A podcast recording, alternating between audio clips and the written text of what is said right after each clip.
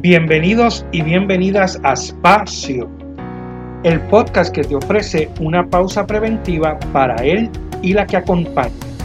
Un spa para tu ser. Espacio para quienes atienden.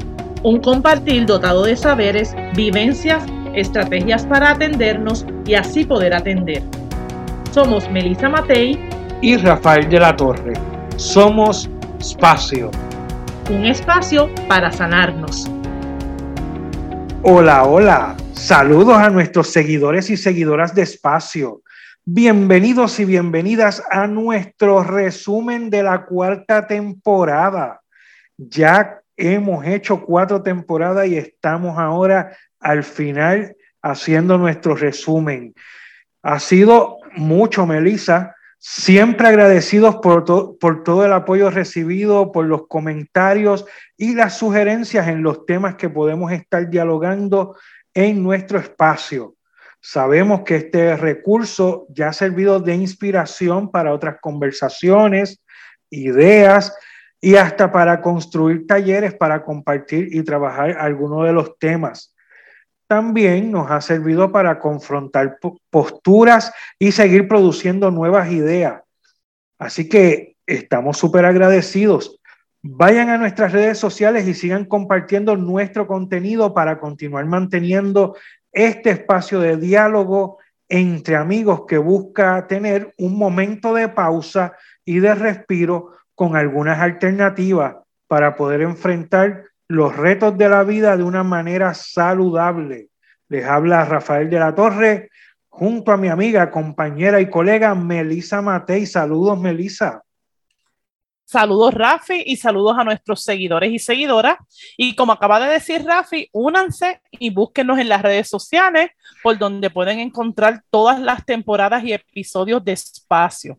En Facebook nos encuentran como Espacio Podcast y en Instagram como Espacio PR. Allí encontrarán noticias sobre nosotros, sobre todos los episodios. Al tocar el enlace que aparezca, los redirige hacia Spotify o Google Podcast y pueden escuchar el episodio seleccionado. También se pueden suscribir a nuestro canal de YouTube, Espacio Podcast, donde encontrarán los episodios desde la tercera temporada en adelante. Ahí eh, se suscriben y si tocan la campanita pueden recibir notificaciones cada semana cuando publiquemos el nuevo episodio.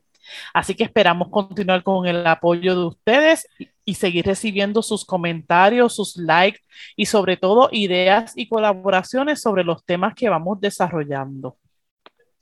Bueno, Melissa, pues hoy en este episodio especial daremos una mirada a lo sucedido en la cuarta temporada.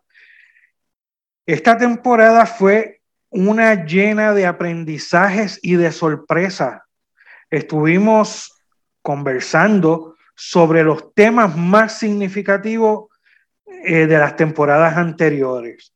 Hablamos de ansiedad, depresión y el coraje o la violencia.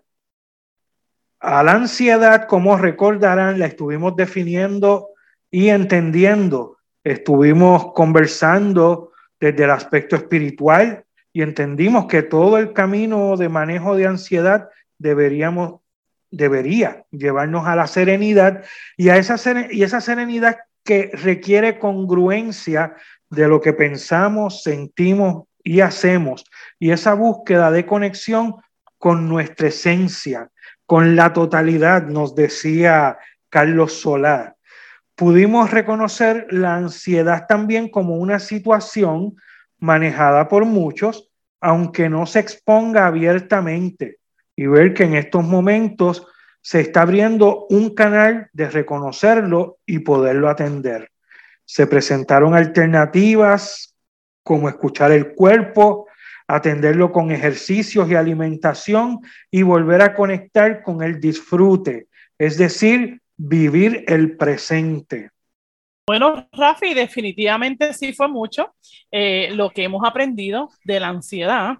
Y si aún los que nos están escuchando, pues no han podido pasar por esos episodios y quieren saber más, pues en esta cuarta temporada los primeros cuatro episodios tuvieron que ver con el tema de la ansiedad.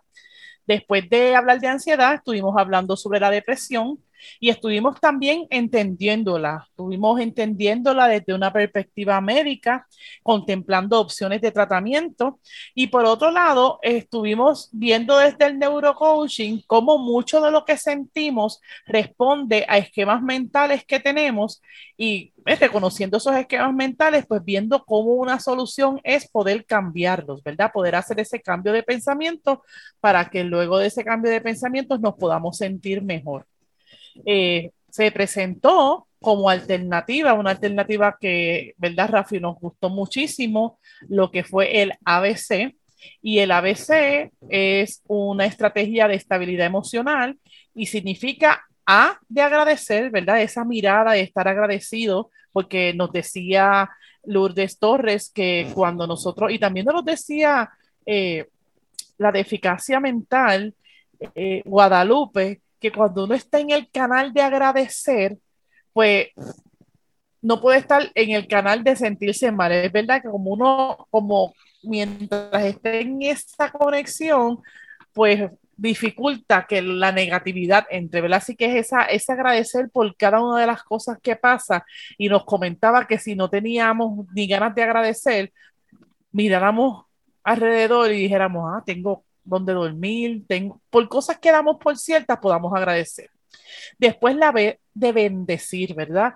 Y, y, el bendecir no es otra cosa que poder reconocer lo bueno en mí, lo bueno en el otro y poderle dar esa, ¿verdad? E, esa, esa, va por la vida del agradecimiento, ¿verdad? Pero esa, resaltar la bondad que tienen las cosas. Eh, y, y, yo diría como enaltecerlas, como poderlas reconocer. Y por último, comprometerse. Y qué complicado, ¿verdad? Porque el comprometerse eh, probablemente es una de las cosas que, que, menos veamos que suceda a nivel social eh, y como ha habido como una, yo diría, Rafa, una alergia al compromiso. Y aquí justamente lo que está diciendo es que nos tenemos que comprometer con nosotros mismos, con, nuestro, con nuestra transformación, con lo que son las decisiones. Nosotros aquí podemos hacer 20 temporadas de alternativas, pero toca a que cada uno de nosotros, ¿verdad? Y de quienes nos escuchan, puedan comprometerse con su bienestar. Bueno, Melissa, sabes que a mí me gustó mucho eso, precisamente esa estrategia del ABC. Es uno, de, esas sorpresas que nos trajo la temporada, eh, porque eso pues, como saben, no fue planificado lo que íbamos a estar hablando. Queríamos entrevistar a, a Lourdes Torres, la maestra de neurocoaching, este, y de momento ella nos explica esta estrategia que ella utiliza. Y a mí me encantó, de verdad que eh, me encantó cuando lo dijo, escuchar la explicación y escucharte ahora volverlo a explicar, pues me, me gusta mucho. Sobre todo por lo, por lo simple, ¿verdad? Cuando escuchamos el ABC es como, como decir esto, e, e, esta simpleza como que yo pueda recordar, yo pueda recordar qué debo hacer, este, y pues desde esa simpleza, eso, eso lo hizo especial. Pues así es. Y entonces, sabes que esta temporada ha sido bien diversa porque hemos trabajado diferentes cosas con estos temas, ¿verdad? Y va desde precisamente esas estrategias y va desde mucha, mucha también desde la parte teórica, de, de diferentes desde diferentes ámbitos, diferentes perspectivas que se han dado en esta temporada, pero a mí me ha gustado mucho que también hemos tenido, eh, eh, ¿cómo se dice?, testimonios de personas que han estado, ¿verdad? Que hemos entrevistado y han estado conversando con nosotros precisamente desde su experiencia. De hecho, nada más recordar que nosotros empezamos hablando sobre ansiedad desde tu experiencia, ¿verdad, Melissa? empezamos desde ahí, desde esa experiencia pudimos nosotros pues definir lo que era la ansiedad, verlo desde tu testimonio, eh, ¿verdad? Eh, pasando esos momentos de ansiedad y cómo tú lo fuiste viviendo pero también nosotros estuvimos hablando de depresión, donde tuvimos aquí de invitada a Marilis Ponce de León, que nos hablaba sobre sus experiencias eh, de la vida y cómo la vida eh, ¿verdad? Le trajo situaciones donde ella cayó en momentos de depresión y ella pudo aquí con nosotros conversar y, darnos eh, estrategias también y darnos ideas y darnos sobre todo ese testimonio de que se puede, ¿verdad? De que se puede salir de ahí, de que uno se puede levantar, de que uno puede hacer cosas para lograr otra vez la estabilidad y poder estar en bienestar. También nosotros, si te acuerdas, tuvimos aquí eh, con nosotros a Fabiola, eh, que Fabiola nos hablaba un poco de, del tema de la ira, del coraje, ¿verdad? Y cómo en una, en una muchacha que parece, ¿verdad? No que parece, que es súper simpática, súper acogedora cuando tú hablas con ella, cómo situaciones de la vida le hacían sacar este coraje que no la dejaba poder eh, lograr más allá de lo que quería lograr. Pero también con su testimonio pudimos ver cómo ella pudo ir trabajando hasta que pudo eh, también superar esos corajes y poder eh, estar en bienestar. Fíjate, Rafi, que, que, justamente el caso de Fabiola fue bien interesante con, con con lo diverso que ha sido nuestra temporada, porque ella, una de las cosas que yo recuerdo que me llama mucho la atención es cómo desde el punto de vista de donde ella se desenvuelve, ¿verdad? A nivel profesional y a nivel de su fe y de sus creencias, el coraje era algo que no estaba bien visto, ¿verdad? Como, y ella, una de las cosas que me llamó la atención es que se, da, se empezó a dar el permiso de sentir coraje. Entonces, de repente uno puede decir, ¿cómo así? Pues sí, porque hay unas raíces y unas situaciones para las que uno te, eh, ¿verdad? tenga ese coraje.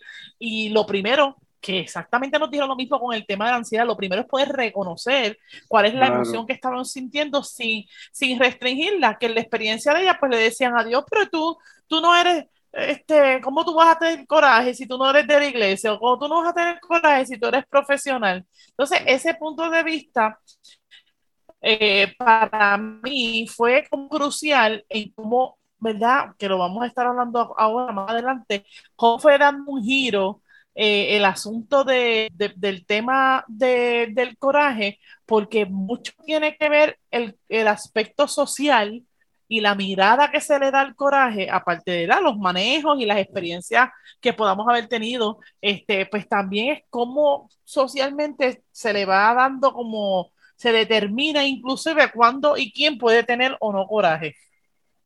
Claro, claro. Igual así lo vemos un poco cuando entrevistamos eh, a Yaritza a Yaritza Melende, que la tuvimos aquí, que cómo expresar precisamente coraje, indignación ante situaciones sociales. Estábamos hablando de la situación de los maestros eh, y, la, la, cuestión de las injusticias que se cometen con los servidores públicos, específicamente con los maestros, la justicia salarial, etcétera, que hay un momento de indignación y hay que decirlo ¿verdad? Hay que estar claro con eso. Eh, y el problema es cómo lo vas a manejar, ¿verdad? Como tú decías con Fabiola, pues había que, que, que, estar consciente y había que decirlo, porque si te tragas ese coraje y esa ira, luego puede explotar de manera disruptiva, podríamos decir, o este, y, no, y, una no, sana, no saludable, sí. No, no, sana, no saludable, que, que entonces hay que aprender, ¿verdad? Y eso era lo que nos decían ella en su testimonio, estas estrategias de cómo podemos ir trabajando sin tapar lo que en realidad te da el coraje o te da la ira. Hay que, ¿verdad? Hay que darle el frente, hay que darle cara, pero hay que saberlo manejar. Efectivamente. Entonces, escucho, ¿verdad? Y eh, en, este, en esta oportunidad que nos estamos dando de, de dar una mirada, eh, pues como que uno va captando cómo las cosas se fueron como que organizando y dando. Y Rafi, como si estuviéramos pronosticando los problemas bélicos que está sucediendo, ¿verdad? En estos momentos y que sé que es algo que, que, que no importa desde dónde nos están escuchando, pues es algo que, que sabemos que está pasando.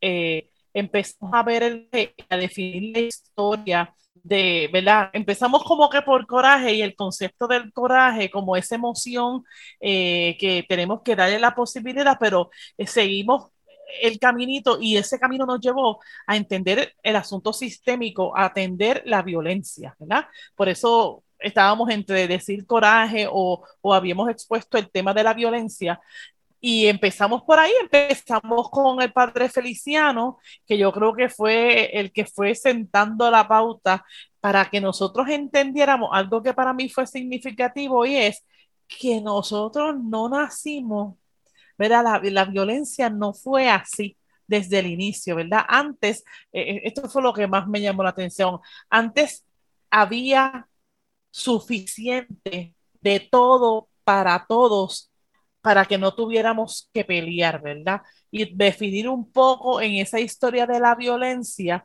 que, ¿verdad? Eh, tan sabio que Feliciano nos fue diciendo paso por paso desde, eh, desde dónde surgió. Pero, ¿verdad? Lo que yo recuerdo es que cuando empezamos a tener emociones de envidia, de celos, cuando empezó todo lo que es la producción de, la siembra y empiezo yo, eh, esta es mi forma de explicarlo más simple, empiezo yo a decir, bueno, Rafi, la siembra de Rafi como que le quedó mejor, ah, pues yo quiero las tierras de Rafi, ¿verdad? Eh, o Rafi tiene un ganado y, y pasta mejor allá porque allá el pasto está más verde que el mío, ah, pues ahora yo quiero que ese pasto verde sea mío y aunque puede ser simple, ¿verdad? Puede ser algo, eh, ¿verdad? Como pensar que es simple, por ahí se fue formando lo que es esta experiencia de guerra, de, de, de, pelearnos por querer, por el poder, ¿verdad? Concluíamos que, que ese, esa idea de poder, de ser más que tú, de tener más que tú, fue lo que fue la raíz de cómo históricamente se fue desarrollando la violencia. Y fue sumamente interesante. Entonces nos hizo un girito de, de salirnos un poco del yo y pensar un poco más macro, más de manera grande, cómo empezaron esas emociones a cocinarse. Sí, y te quería decir, Melissa, que, que fue casi como, como profético esa entrevista que hicimos con, con Padre Feliciano, porque en la sencillez en que tú has explicado ahora mismo de dónde sale la violencia, era de dónde sale estos conflictos bélicos, es exactamente lo que está pasando ahora con el conflicto que tenemos entre Rusia y Ucrania, eh, ¿verdad? Porque si vienes a ver la, las razones ¿verdad? Eh, finalmente, si lo pones de manera sencilla, es lo mismo. Claro, habrán otras historias entre estos dos países y todo lo que muchos análisis han hecho y nos cuentan y nosotros podemos leer en otros medios, pero finalmente pues es lo mismo, es lo mismo, e, es, la cuestión de, de, la lucha por territorio, de la lucha por el poder, eh, ¿verdad? Ese tipo de lucha es lo que nos lleva a, estar en el momento en que estamos en pleno siglo XXI. ver que desde dónde data, ¿verdad? O sea, que no es algo que, porque, que pasó de ahora, ¿verdad? Y que no solamente eh, pensar si es la primera, la segunda, la tercera guerra mundial, no es poder identificar todo tipo de guerra, si lo podemos decir así, toda experiencia de violencia en la que estamos inmersos, ¿verdad? Eh, como, desde si tenemos un filtro de querer sobre otro, de tener mayor poder sobre otros, ¿verdad? Este, ya estamos eh, dándole paso y construyendo eh, violencia. Así que por ahí fue que empezó el camino. Este camino que nos llevó desde lo individual hasta darle una mirada a lo colectivo. Y así es que continuó entonces eh, eh, nuestro siguiente episodio con la doctora Estela Barreto, que nos empezó a exponer cómo la violencia es parte de nuestro diario vivir desde todas las esferas, no solo en lo personal, ya que existe lo que se llama una violencia estructural, que lo vemos, ¿verdad? Y, en los últimos días lo hemos visto mucho, eh, que es la violencia que viene de, las estructuras eh, del gobierno y, de, de, otras instituciones sociales, ¿verdad? Que, que, que, no, que nos llevan a casi sin ser tan claro, sin estar tan claro, llevan a, una violencia como lo es en la manera en que se expresa este, un líder político, ¿verdad? Este, o en la manera en que se dan eh, ciertos procesos sociales. Y lo, estamos, lo vimos en la cuestión de los maestros y lo vimos en, en la cuestión el, gobernador había dicho, ¿te acuerdas? Unas palabras, pero después dijo, dijo otras. En estos días también hubo un apagón, eh, sobre todo en el área metropolitana y en el área este de la isla, un apagón de eléctrico, ¿verdad? Eh, de luz. Y cuando se le pregunta al gobernador sobre la situación, lo que él expresa es, bueno, por lo menos ya llegó la luz. ¿Verdad? Que eso es lo, importante ahora es que ya llegó la luz. Y fíjate cómo eso puede violentar porque no se hace... Eh, el reconocimiento, ¿verdad? claro. Y, la, y, y, como la solidaridad con las personas que, que sufrieron el momento, el mal rato de, del momento. Pudo haber sido una hora, pudo haber sido tres o cuatro horas. Eh, eh, pero fue un mal rato de, ¿verdad? de, cosas que, que, sucedían. Y esa falta de, reconocimiento, como tú le llamas, pues e, es, violencia.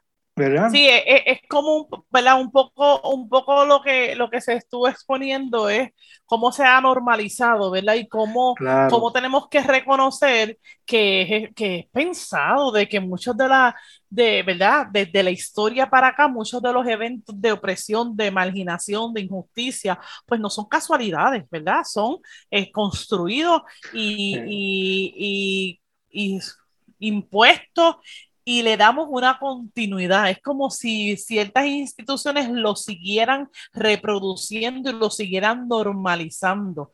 Y eso hace pues que en nuestra cultura, ¿verdad? Y, quizás la de muchos de los que nos escuchan también, los eventos injustos o los, los eventos de violencia casi se convierten en el diario vivir y, y, no se cuestionan, ¿verdad? Que pues por ahí va la línea.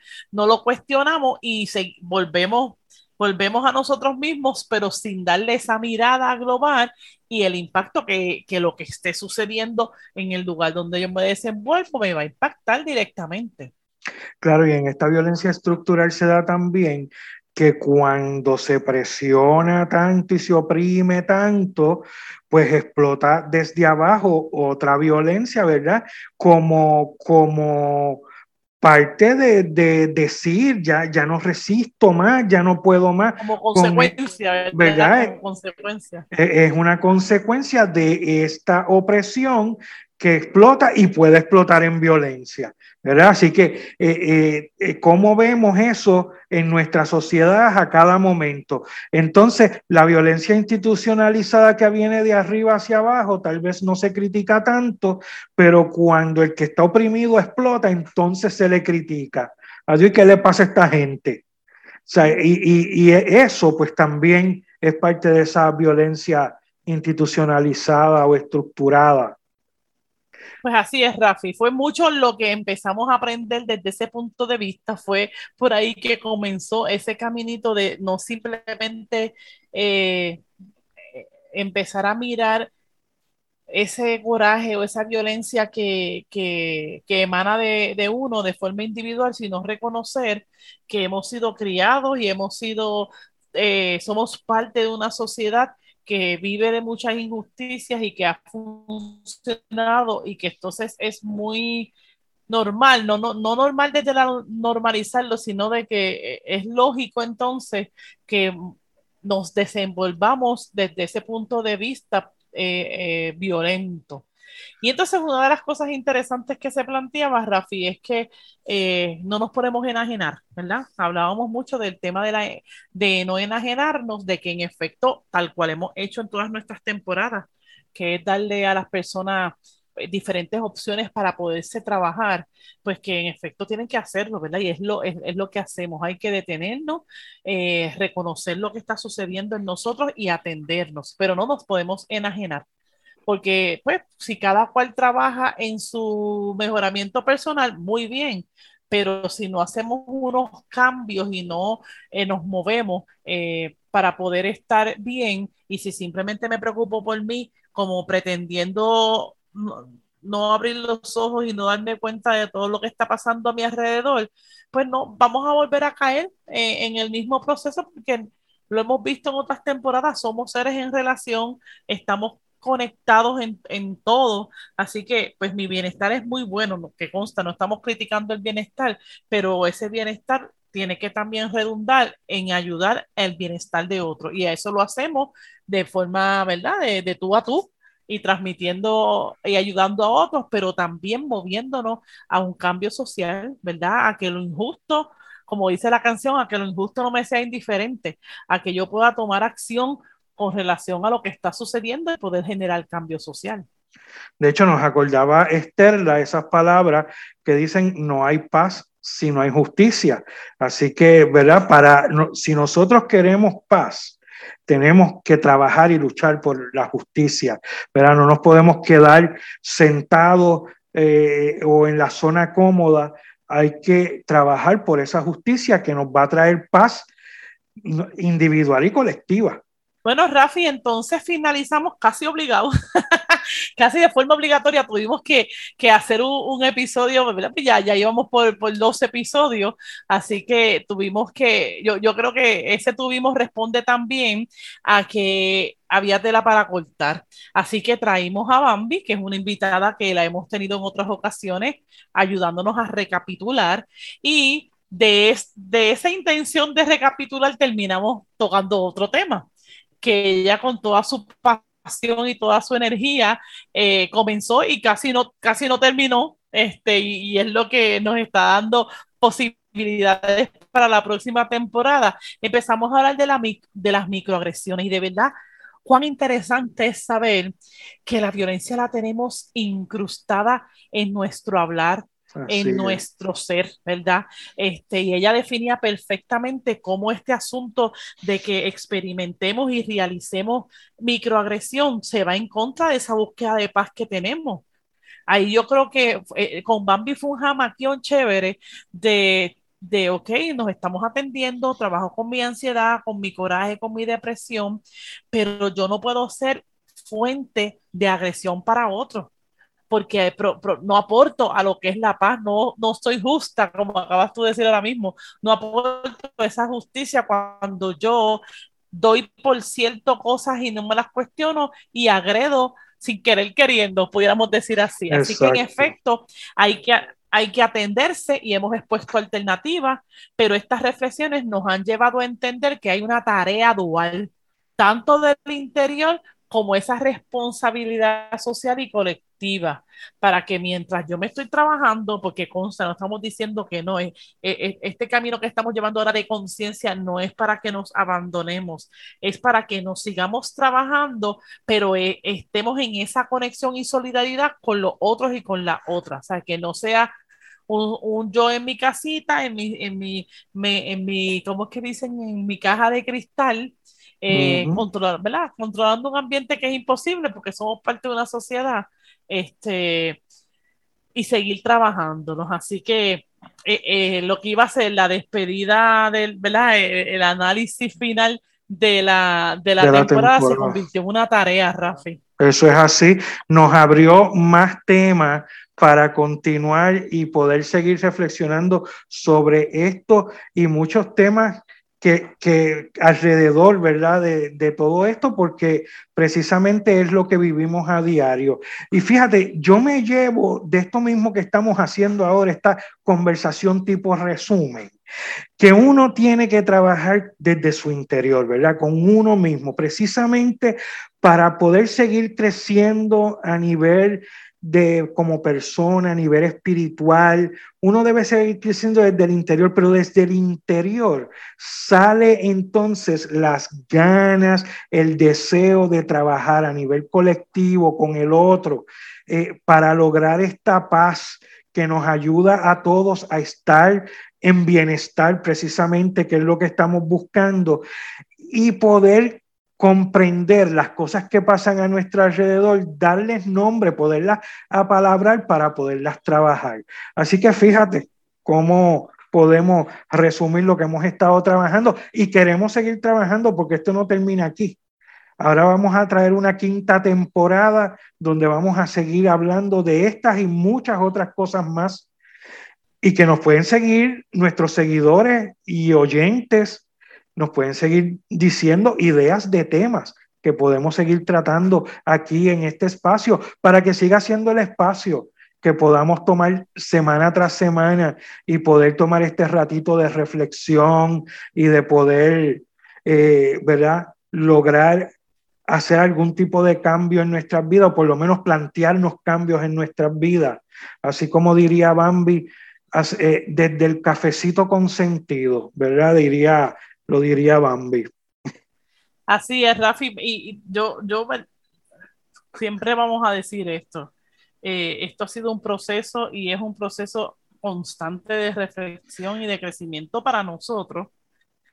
Y, me gustó como tú pudiste resumir el hecho de que cuando uno saca un tiempito para estar bien y estar en bienestar, no queda de otra que querer compartir ese bienestar y querer este, buscar más. Y entonces eh, hemos apalabrado mucho, hemos descubierto que apalabrar nuestra historia es, es de sanación, pero ahora toca entender, analizar y apalabrar lo que socialmente tenemos a nuestro alrededor como con un compromiso social, ¿verdad? Es como, yo digo que mucha gente eh, eh, eh, trabajando para el bienestar no puede hacer otra cosa que querer el bienestar para los demás.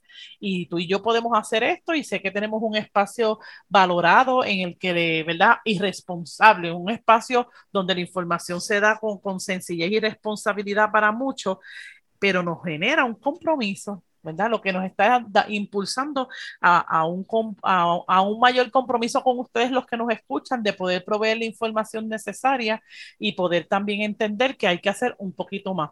Así que por ahí vamos en esta quinta temporada, eh, buscando alternativas. Eh, como les dijimos ahorita, pareciera que fue fríamente calculado para que estemos en sintonía con lo que está a nuestro alrededor, que no lo podemos eh, eh, cuando nos queremos, hay momentos en que nos quisiéramos enajenar, pero en este momento no hay forma de enajenarse eh, para que entonces empecemos a tener espacios de, de conciencia. Esa es la palabra que hace ratito quiero decir. Así que eso estamos desarrollando desde esta temporada y queremos seguir desarrollando esta conciencia.